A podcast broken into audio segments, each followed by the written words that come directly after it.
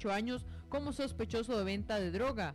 En información del mundo, el presidente estadounidense Joe Biden solicita que se realice un juicio por crímenes de guerra tras matanza en ciudad ucraniana de Bucha. Y en los deportes, el legionario Oscar Duarte regresó este lunes a los entrenamientos con el Levante luego de haber tenido una lesión en la rodilla. En una hora más noticias. Noticias cada hora en...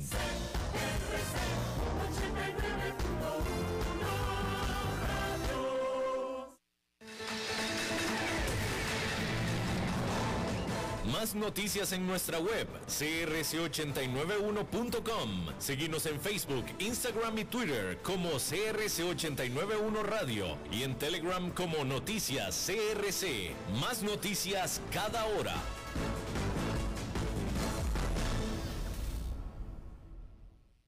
CRC 89.1 Radio y Cadena Radial Costarricense no se hacen responsables por las opiniones emitidas en este programa.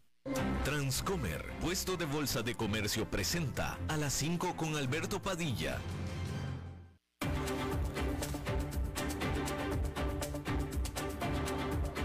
Inicia a las 5 con Alberto Padilla. Un programa diseñado con el objetivo de llevarte diariamente un tema de actualidad, acompañado siempre de reconocidos editorialistas, de lunes a viernes a las 5 de la tarde por CRC 89.1 Radio, a las 5 con Alberto Padilla. Hola, ¿qué tal? Saludos, bienvenidos. Muchísimas gracias por estarnos acompañando. Yo soy Alberto Padilla. Gracias por estar ahí. Le mando cálidos saludos desde la señal y las instalaciones de CRC 89.1 Radio en San José, Costa Rica, desde donde estamos transmitiendo a todo el mundo de habla hispana en Estados Unidos a través de Americano Media XM, Sirius XM, canal 153. Estamos disponibles en la página o en el canal de YouTube de este programa así como también en el eh, canal de Facebook Live de este programa. Y también estamos en podcast, en las diferentes plataformas más importantes, Spotify, Apple Podcast, Google Podcast y otras cinco importantes más.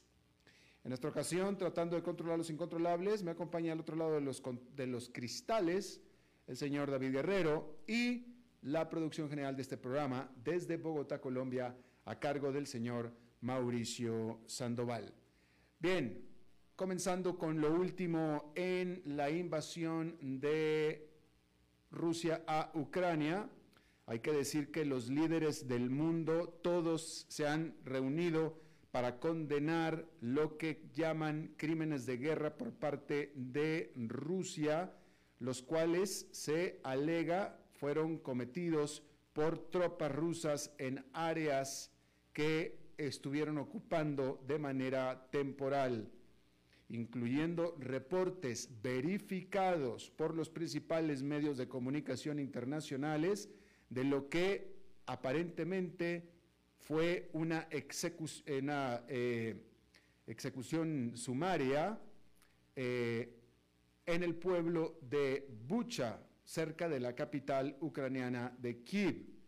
Allí cientos de cuerpos según los reportes, se encontraron, muchos de ellos han sido ya enterrados en eh, masivamente. El presidente de Francia, Emmanuel Macron, dijo que era bastante claro las evidencias que apuntaban hacia crímenes de guerra. El primer ministro de Polonia, lo llamó un acto de genocidio. El secretario general de las Naciones Unidas, Antonio Guterres, también hizo un llamado para una investigación y el presidente de Estados Unidos, Joe Biden, también pidió que se le acuse por crímenes de guerra a Vladimir Putin, el presidente de Rusia. Mientras tanto, Rusia demandó una reunión urgente del Consejo de Seguridad de las Naciones Unidas por esta terrible provocación, lo que llamó terrible provocación por parte de radicales ucranianos en Bucha, a quienes culpa de la aparición de estos cuerpos. Es decir, Los cuerpos aparecieron. Lo que hay disputa es quién los mató. Todo el mundo dice que fue Rusia. Rusia asegura que no fueron ellos, que fueron tropas ucranianas. Y en respuesta a estas atrocidades, el presidente del Consejo Europeo, Charles Michael o Charles Michel, también dijo que venían más sanciones eh, hacia Rusia. El presidente de Francia, Macron, sugirió, sugirió el atacar las exportaciones de petróleo y de carbón de Rusia. Pero más importante que Macron, el ministro de Defensa de Alemania hizo un llamado para que la Unión Europea prohibiera las importaciones de gas ruso, siendo que Alemania es el principal cliente, por no decir beneficiario, del el gas ruso. Tanto Alemania como Francia también decidieron expulsar a docenas de diplomáticos rusos de sus países.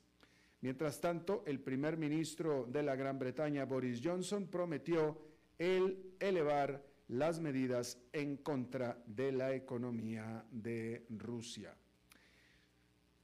El Comité Internacional de la Cruz Roja dijo que sus trabajadores fueron detenidos este lunes mm, cuando se dirigían a la ciudad de Maripul para ayudar a evacuar a residentes de este eh, puerto que ha estado siendo atacado indiscriminadamente por Rusia. El alcalde de Maripul dijo que eh, oficiales ucranianos están trabajando para asegurar la evacuación de la población civil. El alcalde dijo que 90% de su ciudad, o mejor dicho, 90% de la infraestructura de su ciudad ha sido destruida y que todavía quedan unas 130 mil personas atrapadas ahí.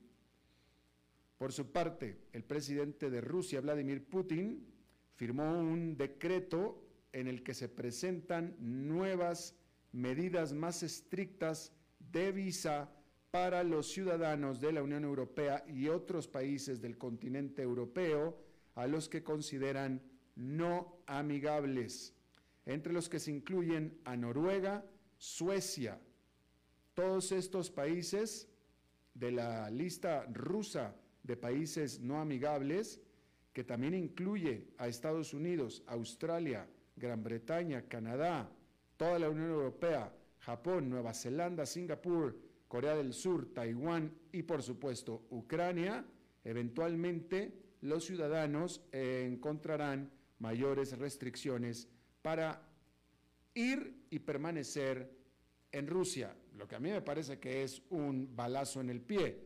Pero en fin, de todos modos, la gran mayoría de las aerolíneas internacionales no están volando hacia Rusia y la aerolínea nacional rusa Aeroflot no está volando fuera de Rusia. Ahí lo tiene usted. Y bueno, decir que eh, la Unión Europea en general ha propuesto el recortar las importaciones de gas natural de Rusia en, un, en dos tercios, o sea, en un 66% hacia el final de este año. Esa es la promesa y de lo que se está tratando de hacer por parte de la Unión Europea. Si lo logran, será un golpe fuerte, fuerte para Rusia, porque es el principal producto de exportación de Rusia. Bien, cambiando de temas, hay que decir que en Turquía la inflación anual subió por arriba del 10, no es cierto, del 16 no, me traicionó la dislexia, no 16, 61 6.1, no 1.6, 6.1 durante marzo, que es su nivel más alto en 20 años. Por supuesto que la crisis de los combustibles, que también afecta a Turquía como al resto del mundo, ha significado que el costo de transportación es un 99% más alto de lo que era hace un año, mientras que los alimentos cuestan un 70% más caros que hace un año. Y hay que decir que la obsesión del presidente turco Recep Tayyip Erdogan con el crecimiento de su país, con tal de hacerlo crecer, y su renuencia a subir tasas de interés han resultado en que los costos de todo han explotado en Turquía y se espera que sigan subiendo más. Efectivamente, el presidente de Turquía está presentando crecimiento económico, pero ese crecimiento económico ha traído mayor inflación, mucho más arriba que la del resto del mundo.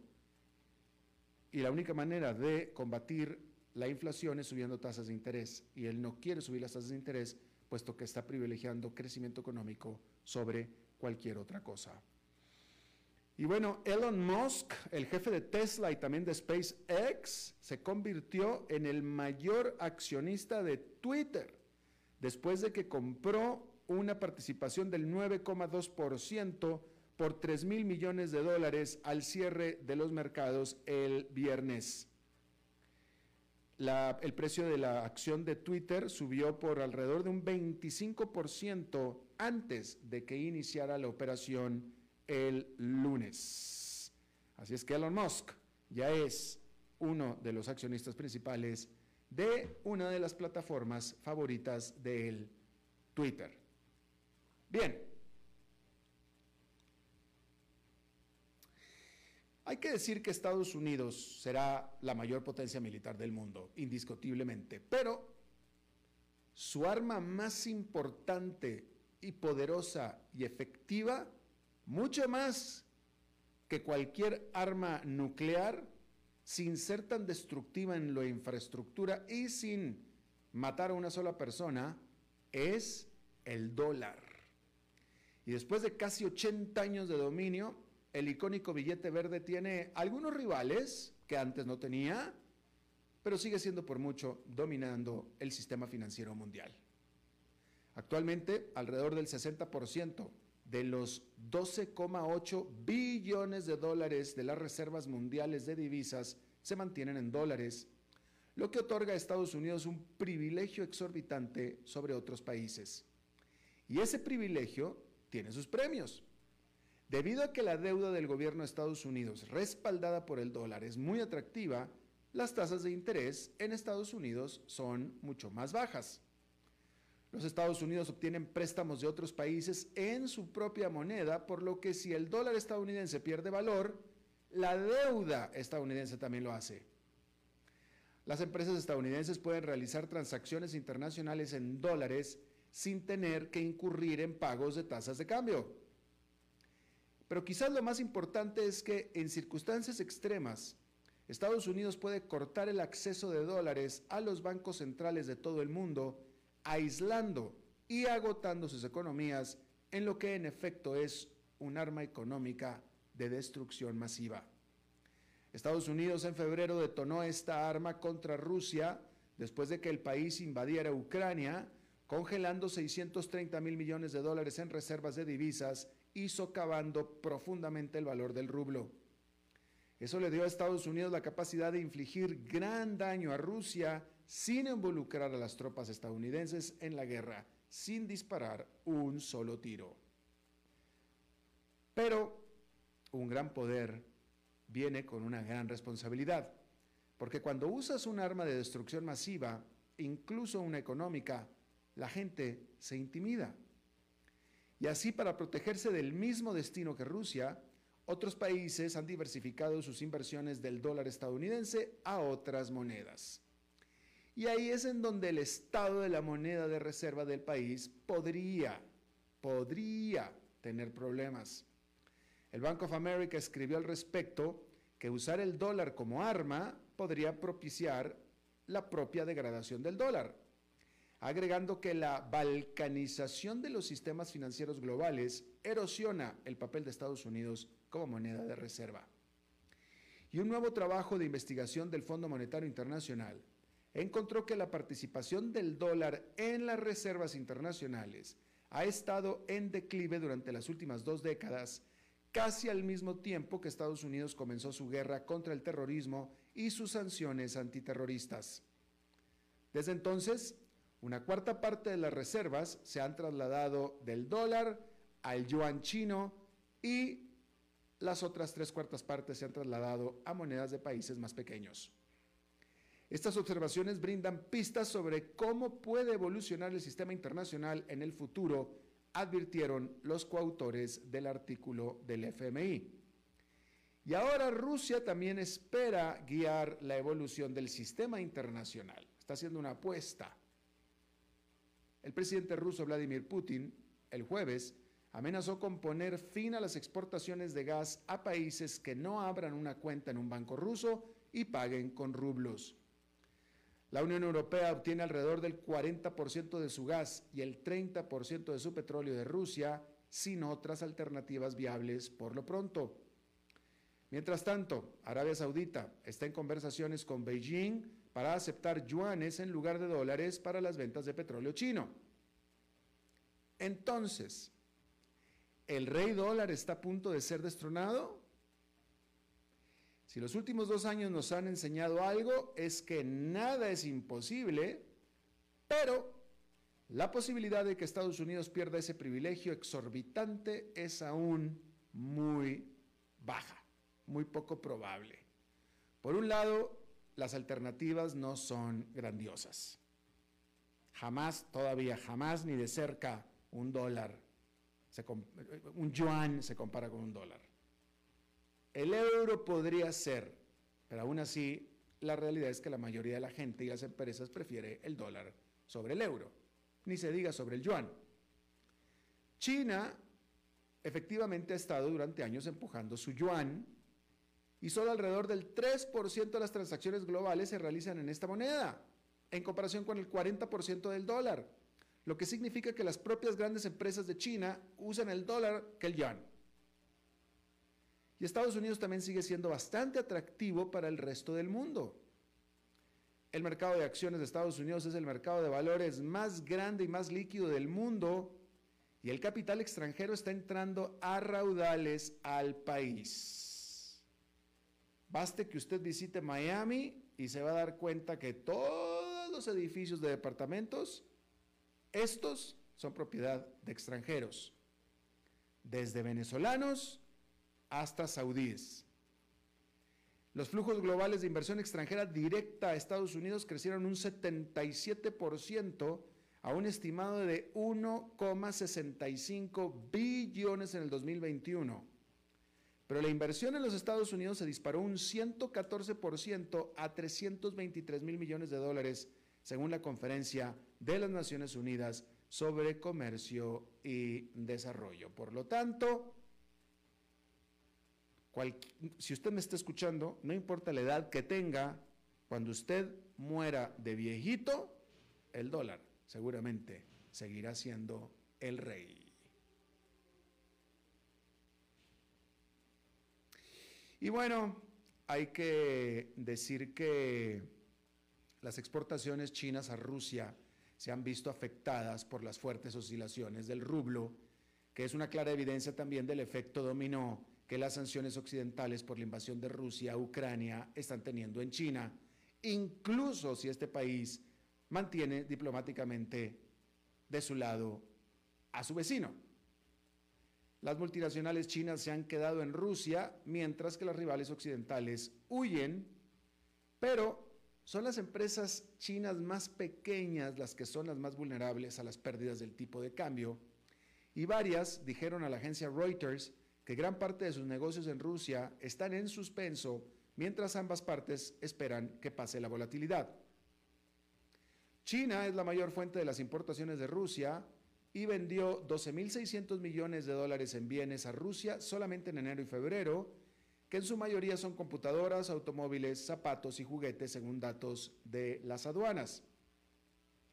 Tanto los importadores rusos como los exportadores chinos están postergando negocios por temor a ser atrapados por la montaña rusa del rublo. Este ha experimentado una gran volatilidad frente al dólar estadounidense y al yuan chino desde que Rusia invadió a Ucrania el 24 de febrero. El conflicto desencadenó una caída de más del 40% en el valor del rublo frente al yuan, aunque la moneda rusa ha repuntado aproximadamente un 70% desde el mínimo del 9 de marzo.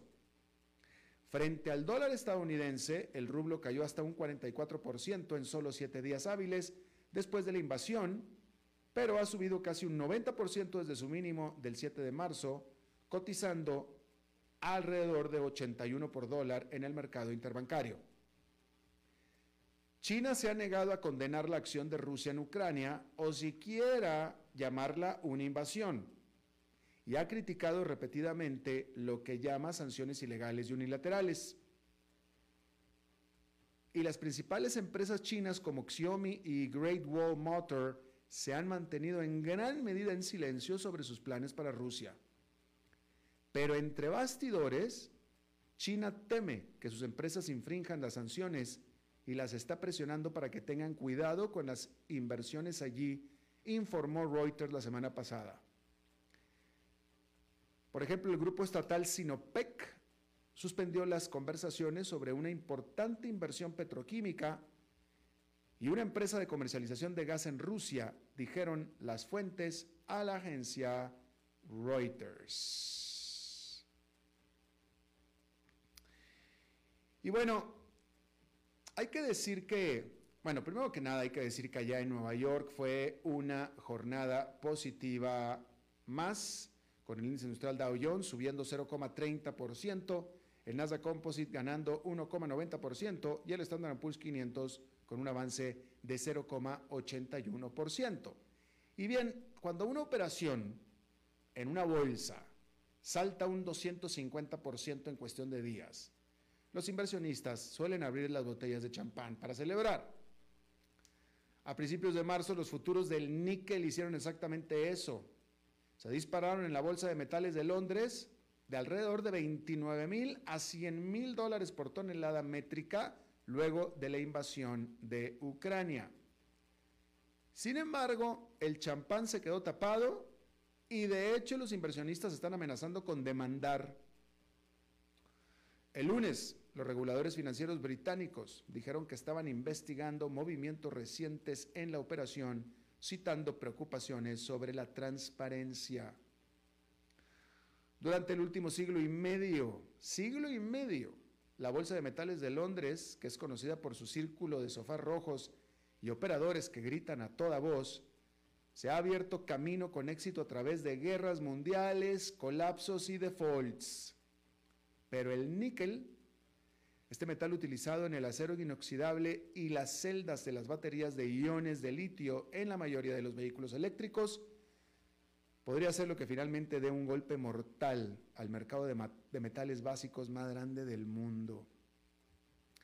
Porque el espectacular aumento de los precios, provocado en parte por un magnate chino del metal, llevó a la bolsa a suspender repentinamente las operaciones. Incluso se cancelaron algunas transacciones. Como resultado, muchos inversionistas perdieron la fe en la bolsa y buscan llevar su negocio a otra parte, aunque la realidad es que por ahora las opciones son limitadas. El consenso es que lo que sucedió con el níquel minó la confianza en la bolsa, pero también es consenso que la Bolsa de Metales de Londres es aún un mal necesario. Y bueno, los trabajadores de un centro de distribución de Amazon en una instalación de la ciudad de Nueva York votaron a favor de formar el primer sindicato de Estados Unidos en los 27 años de historia de este gigante tecnológico de comercio electrónico, lo que marca una sorprendente victoria para esta iniciativa que fue impulsada por un empleado despedido.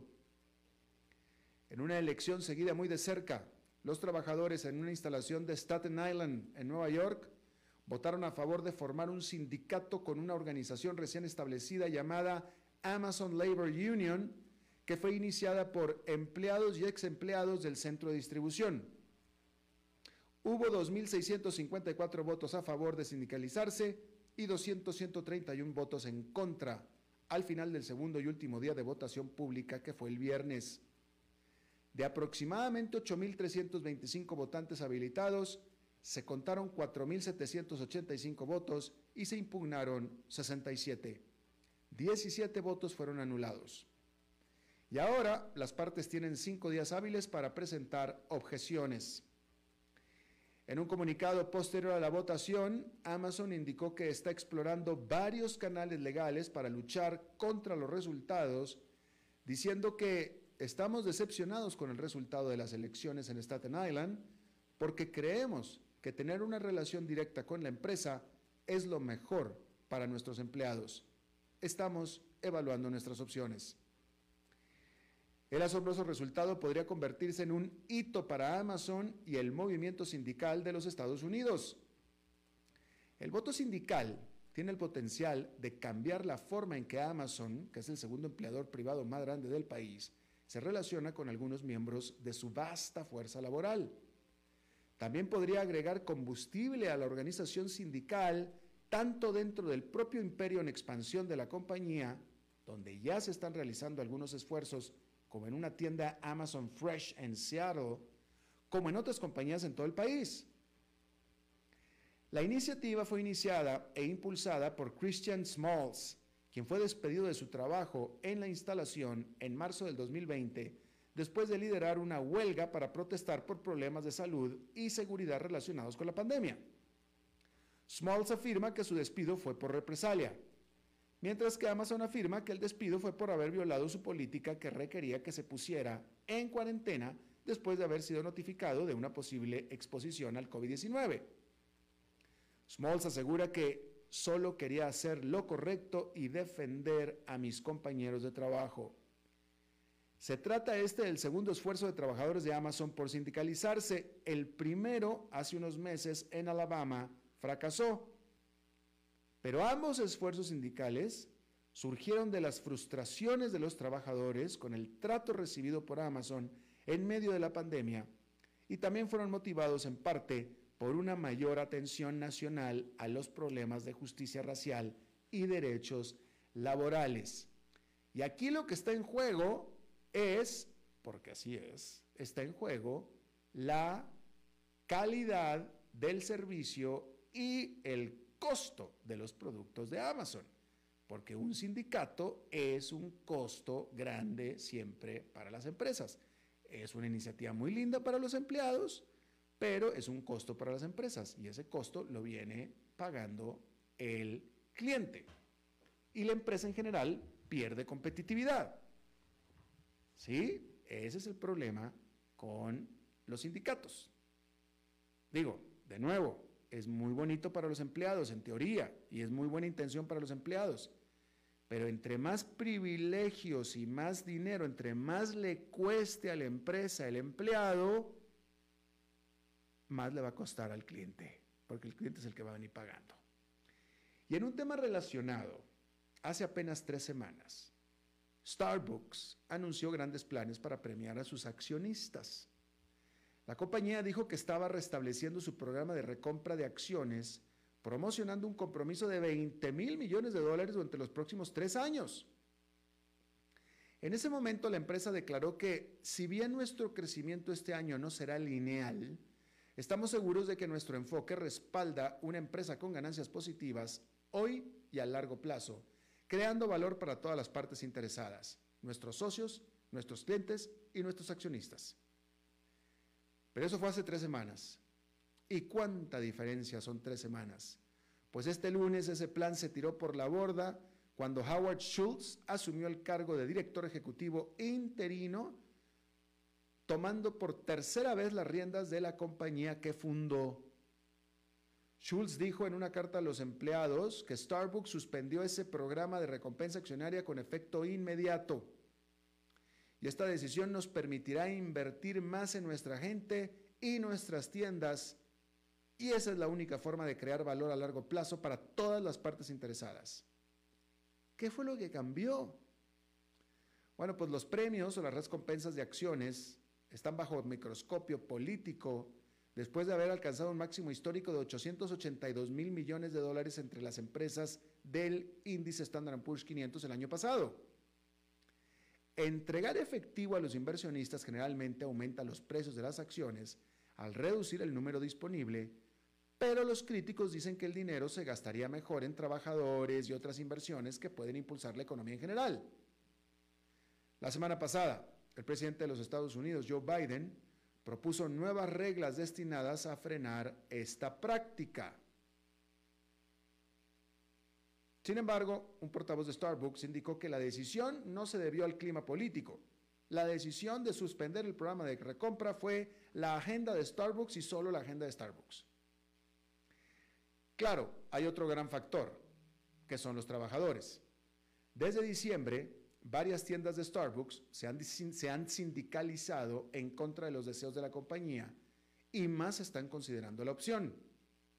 Schultz ha tratado de disuadir a los empleados de sindicalizarse promocionando la importancia de una relación directa y compartida con los trabajadores. Pero a raíz de la pandemia, los empleados, hartos de las largas horas, los riesgos para la salud y el aumento de los costos debido al aumento de la inflación, tienen más poder que antes. Las ofertas de trabajo en los Estados Unidos se situaron en 11,3 millones durante febrero y esto es cerca de su máximo histórico, mientras las empresas batallaban para contratar y retener trabajadores. Y eso, por supuesto, como hemos visto, le ha dado un impulso extra a los esfuerzos para formar sindicatos. En este clima, las generosas recompras accionarias pueden ser más difíciles de defender para la gerencia y las juntas directivas como la de Starbucks pueden decidir que ese dinero mejor debería ir hacia los empleados. Después de todo, los accionistas lo pasaron bastante bien durante la pandemia, mientras que los empleados no tanto. Las acciones de Starbucks caían más de 4% al mediodía de este lunes, en medio de una jornada positiva para el mercado en general. Pero y si bien han caído un 22% en lo que va del año, estas aumentaron un 33% entre el 2020 y el 2021. Por cierto, que el senador Bernie Sanders trazó una línea directa entre los excesos de las recompras y la necesidad de sindicatos en una reciente declaración después de que se anunciara el nuevo cargo de Schultz. Dijo Sanders que si Starbucks puede permitirse gastar 20 mil millones de dólares en recomprar sus propias acciones y dividendos puede permitirse una mano de obra sindicalizada. Vamos a hacer una pausa y regresamos con nuestra entrevista de hoy. A las 5 con Alberto Padilla, por CRC 89.1 Radio. El valor en la ética incluye no tener miedo de lo que se dice y a quién se le dice, sin importar las consecuencias o represalias que puedan sobrevenir. Entre los valores éticos más relevantes se pueden mencionar justicia, libertad, respeto, responsabilidad, integridad, lealtad, honestidad y equidad. Los valores éticos se adquieren durante el desarrollo individual de cada ser humano en el entorno familiar, social, escolar e inclusive a través de los medios de comunicación. Solo si lo público y lo privado caminamos en positivo y con valores, Costa Rica saldrá adelante. Un mensaje de la Cámara Nacional de Radiodifusión, Canara. ¿Sabía usted que Transcomer es el puesto de bolsa de comercio más grande de Costa Rica, con 19 años en el mercado y miles de clientes? Cuentan con asesores y corredores expertos que saben de lo que hablan y ofrecen productos de inversión seguros y modernos, hechos a la medida. Pero sobre todo, al invertir en Transcomer, usted invierte en la única bolsa vigilada por el Banco Central. Y en un mundo sobrecargado de información, usted debe de estar con los mejores. Transcomer, puesto de bolsa de comercio. Construyamos juntos su futuro. Somos expertos en eso. Desde los verdes bosques de nuestra montaña nos llega agua Cerros de la Riva, agua fresca de manantial que te permitirá vivir en equilibrio, proteger tu salud y la de tu familia, libre de sustancias químicas, envasada sin alterar su naturaleza a 2.000 metros de altura. Agua Cerros de la Riva, naturalmente neutral. Búscanos como cerrosdelarriba.gmail.com Llámanos al 8374 3229. Cerros de la Riva, Live Spring Water.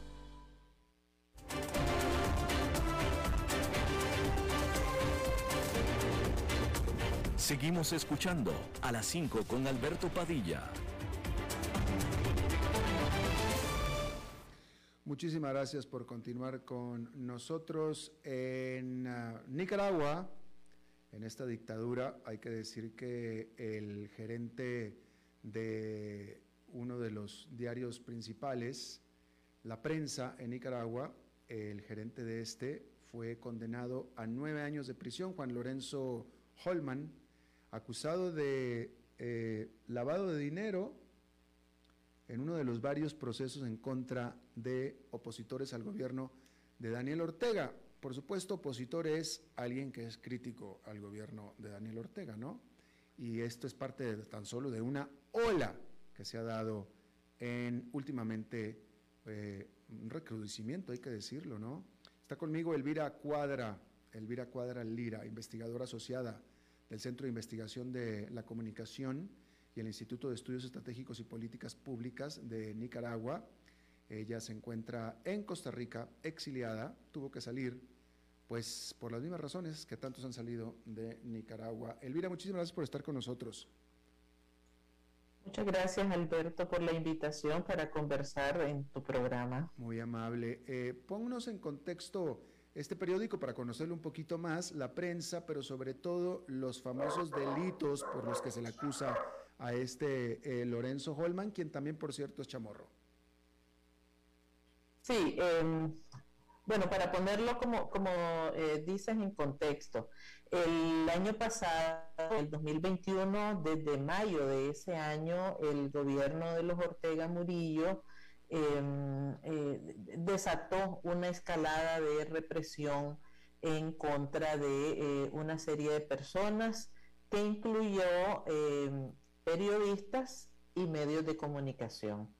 Em, se, persiguió a través de acusaciones y de juicios que em, en, los procesos que, eh, judiciales, en los tribunales, se ha demostrado que son acusaciones falsas, ¿verdad? Como esa, por ejemplo, de lavado de dinero y, algunas otras este, acusaciones que, que les han atribuido eh, aún así permanecen encarcelados, fueron condenados y eh, pues eh, están cumpliendo ya parte de, esa sentencia, ¿verdad? En el caso de la prensa, ese es el diario de mayor antigüedad en Nicaragua, noventa y pico de años de, de existir. ha sido uno de los de la prensa independiente en el país. Eh, hay que recordar que uno de sus directores más reconocidos fue Pedro Joaquín Chamorro Cardenal.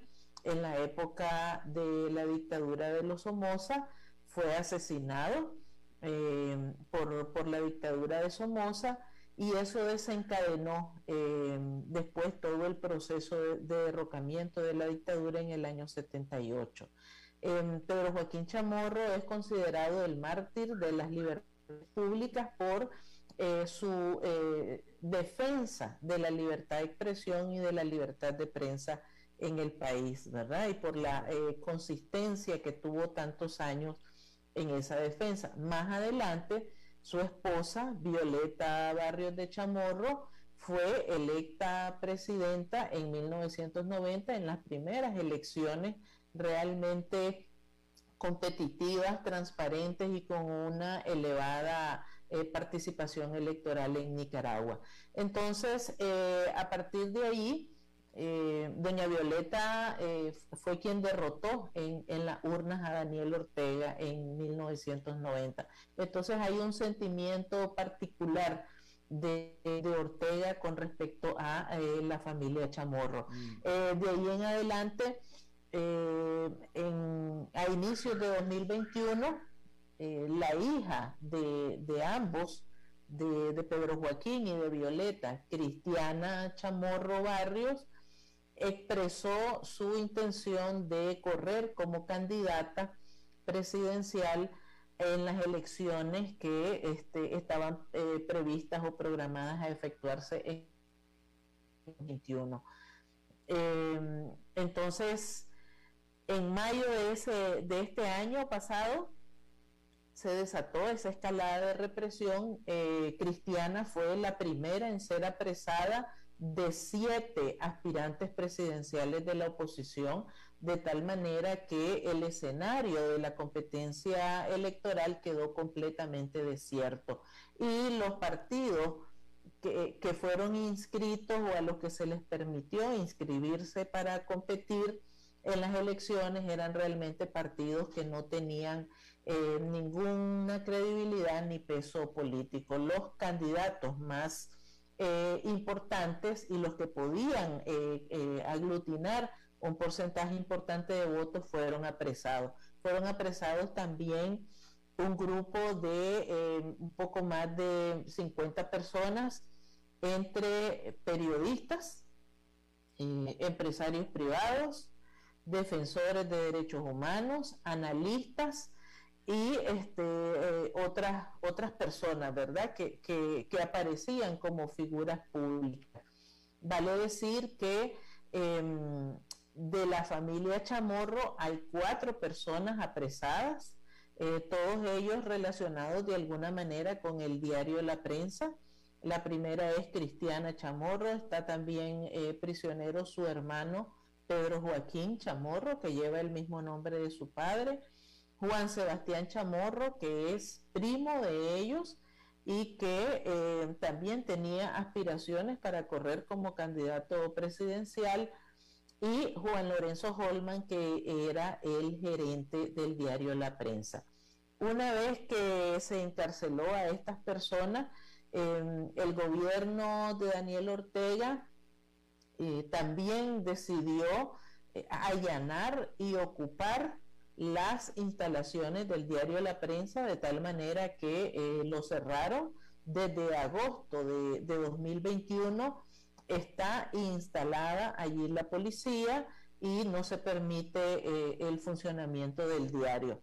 Eh, antes de eso habían retenido en dos oportunidades la, materia prima, el papel para imprimir el periódico y, y que no circulara en su edición eh, impresa. Entonces, los periodistas, el equipo de la prensa está activo, pero solamente en la versión digital, ¿verdad? Porque pues hay un compromiso de parte de ellos de eh, mantener funcionando eh, el diario, mantener funcionando el, el periódico y seguir haciendo prensa independiente. Eso es, digamos, a grandes rasgos el, el, proceso, lo que ha habido en relación con la familia Chamorro y en relación al periódico La Prensa. Estamos con Elvira Cuadra Lira hablando acerca de la situación en Nicaragua. Elvira, una pregunta personal. Este, tú estás eh, eh, eh, exiliada o refugiada en Costa Rica. ¿A ti te queda claro que si tú te hubieras quedado en Nicaragua no estarías en libertad? Sí, efectivamente, la razón por la que estoy precisamente en Costa Rica es eh, porque estoy consciente de, eso, sobre todo porque eh, yo eh, he trabajado muchos años asociada a, dos centros a los que mm, el régimen de los Ortega Murillo les canceló la personería jurídica, dos centros de pensamiento, dos centros de investigación eh, los mencionaste al inicio, el Centro de Investigación de la Comunicación y el Instituto de Estudios Estratégicos y Políticas Públicas. Es decir, son, son centros este, de análisis que, tienen eh, pensamiento crítico, que hacen un trabajo de, análisis crítico y, bueno, eh, eso desde la lógica, desde la perspectiva de los Ortega Murillo, es siempre una amenaza. Claro de algunos de estos encarcelados, por ejemplo, me refiero a alguien que es amigo personal mío, Arturo Cruz, que pretendió correr por la presidencia en las elecciones pasadas, pero estas pretensiones se vieron truncas porque lo metieron a la cárcel. Pero algunos de ellos ya les dieron casa por cárcel, ¿no es cierto?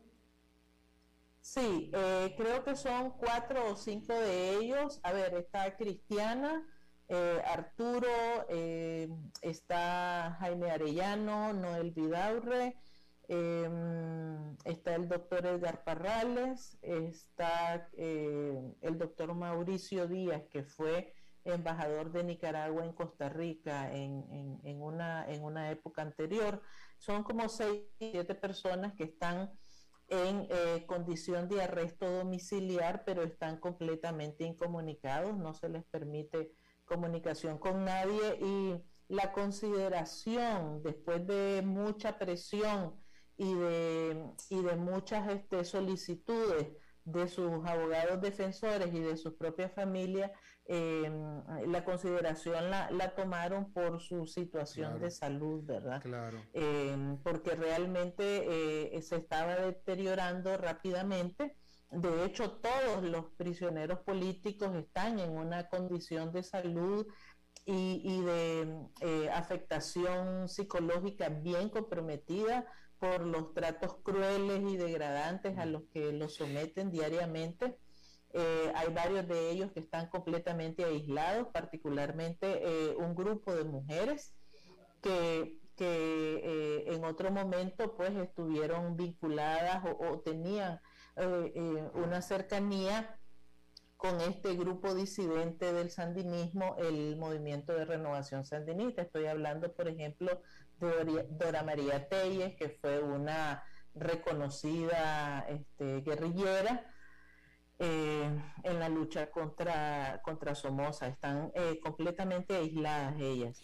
Y, bueno, eh, también recientemente sucedió algo terrible, que fue el fallecimiento de, de Hugo Torres, también un reconocido este, guerrillero eh, en contra de, de, Somoza, eh, participó en, dos de las operaciones más eh, importantes de, esa época y murió a causa de la falta de atención médica o la deficiente atención médica a la que fue sometido mientras estuvo prisionero. Claro, ahora que mencionábamos a Arturo Cruz, hay que mencionar también que Arturo fue embajador de Nicaragua en Washington del gobierno de Daniel Ortega. Y hablando de eso, hace un par de semanas el embajador de Nicaragua ante la OEA, Arturo McFields, quien estuvo pues como embajador ahí muchos años, trabajando para el gobierno de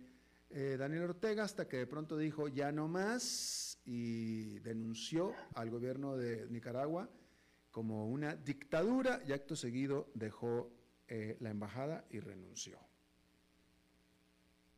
Sí, en efecto, ese, em, esa declaración de, Arturo Markfield eh, ha provocado un cisma dentro de la fila del gobierno de los Ortega Murillo porque em, ya se rumoraba y, y, habían indicios bastante claros de eh, malestar dentro de sus propios eh, simpatizantes pero eh, no se tenía una idea clara de qué tan profundo era ese malestar y hasta qué nivel estaba llegando. Entonces la declaración eh, totalmente sorpresiva del de, el embajador eh, ante la OEA, pues mostró que ese descontento ya llegó hasta el más alto nivel.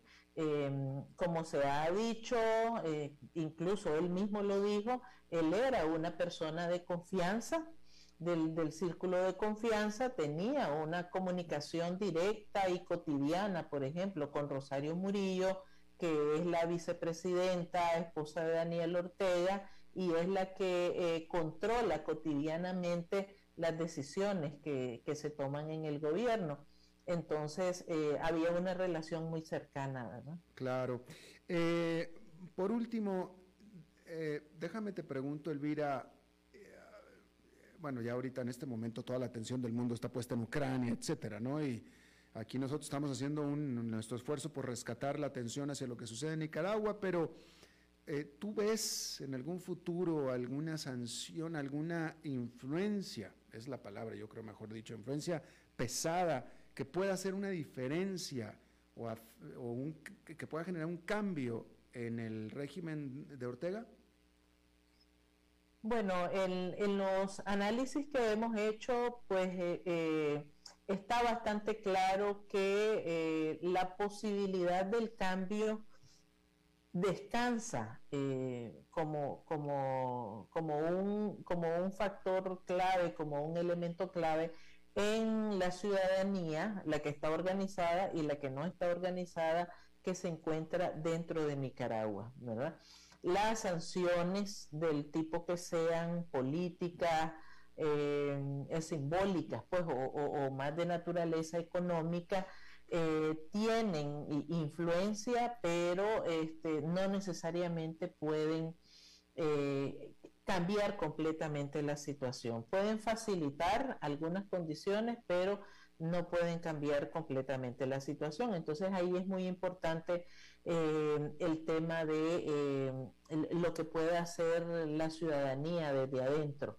Eh, sí, las sanciones pueden contribuir, como digo, a eh, abrir espacios o a facilitar en ese estado policial que ha instalado Daniel Ortega sobre la sociedad nicaragüense. Es un, es un estado donde hay mucho control, mucha vigilancia sobre todos los ciudadanos. En Nicaragua, por ejemplo, está prohibido realizar marchas o cualquier expresión de descontento o de protesta. En Nicaragua está prohibido salir a la calle con una bandera del país, con una bandera de Nicaragua, eh, y está prohibido eh, opinar de política en eh, los medios de comunicación. Eso solo para citar algunos de los ejemplos. Durante los últimos meses, desde finales de 2020, todo el 2021 y ahora inicio eh, del 2022, eh, la Asamblea Nacional, que está subordinada a Ortega, ha aprobado una serie de leyes que limitan aún más eh, los derechos y las libertades ciudadanas. Entonces, lo que se espera es que las, las sanciones contribuyan a abrir esas puertas o ventanas de oportunidad para que la gente pueda expresarse eh, libremente. Elvira Cuadra Lira, investigadora asociada del Centro de Investigaciones de la Comunicación y el Instituto de Estudios Estratégicos y Políticas Públicas de Nicaragua, te agradezco muchísimo haber charlado con nosotros. Muchas gracias. Gracias. Vamos a hacer una pausa y regresamos con Eugenio Díaz.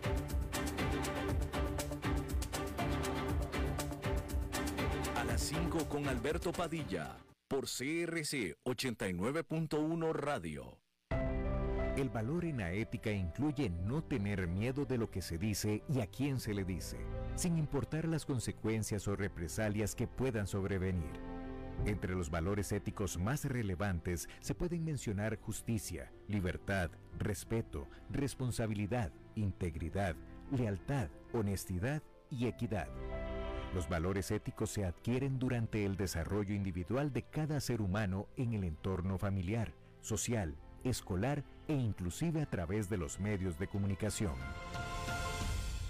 Solo si lo público y lo privado caminamos en positivo y con valores, Costa Rica saldrá adelante. Un mensaje de la Cámara Nacional de Radiodifusión, Canara.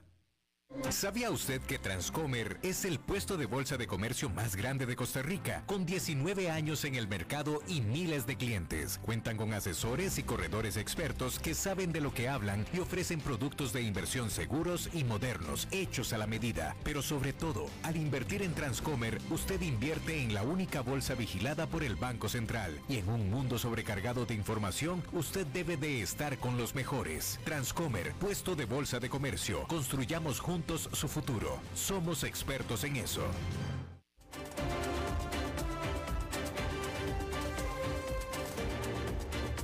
Seguimos escuchando a las 5 con Alberto Padilla. Bueno, como cada semana vamos a hablar de bienes raíces con Eugenio Díaz. Eugenio. Hola Alberto, muy buenas tardes. Saludos a ti y a todo el auditorio de este bonito programa. el día de hoy en esta sección de bienes raíces les quiero hablar sobre un tema, un tema que varias personas nos han estado consultando y que es el siguiente, ¿qué tan conveniente es comprar un inmueble con el fin de ponerlo en alquiler y obtener un posible rendimiento? Es decir, ¿qué tan conveniente es comprar una casa, habitación o un apartamento, un local, una oficina, y ponerlo en renta para poder estarle ganando esa, esa rentabilidad y ese retorno de la inversión. Y bueno, les comento que hasta hace poco las viviendas en alquiler ha venido creciendo y sigue creciendo y crece y parece que no vaya a bajar.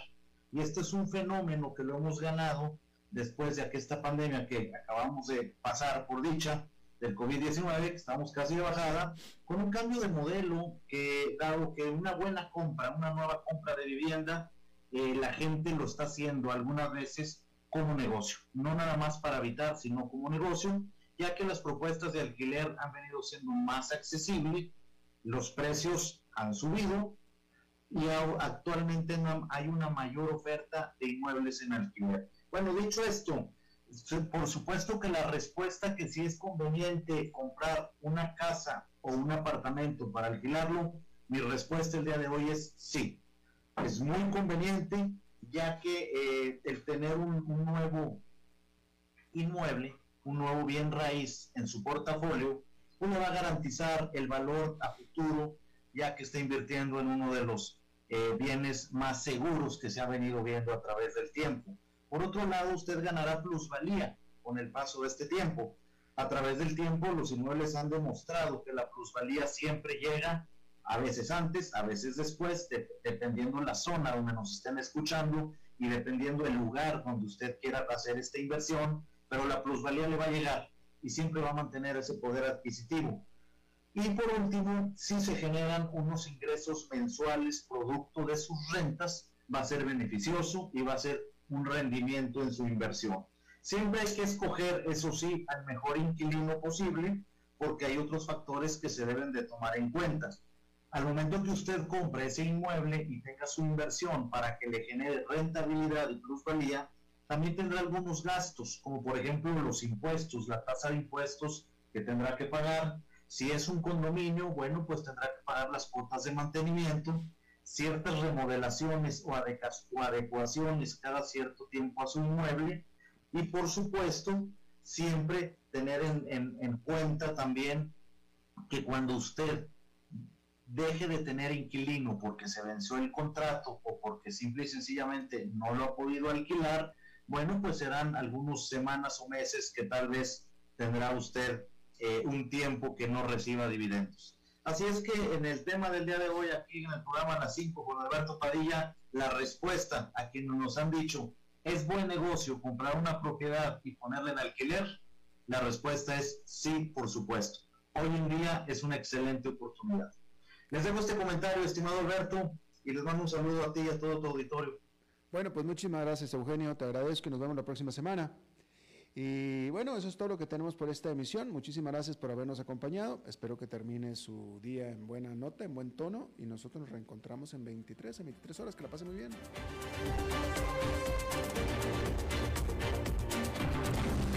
Las 5 con Alberto Padilla fue traído a ustedes por Transcomer, puesto de bolsa de comercio. Construyamos juntos su futuro. Somos expertos en eso.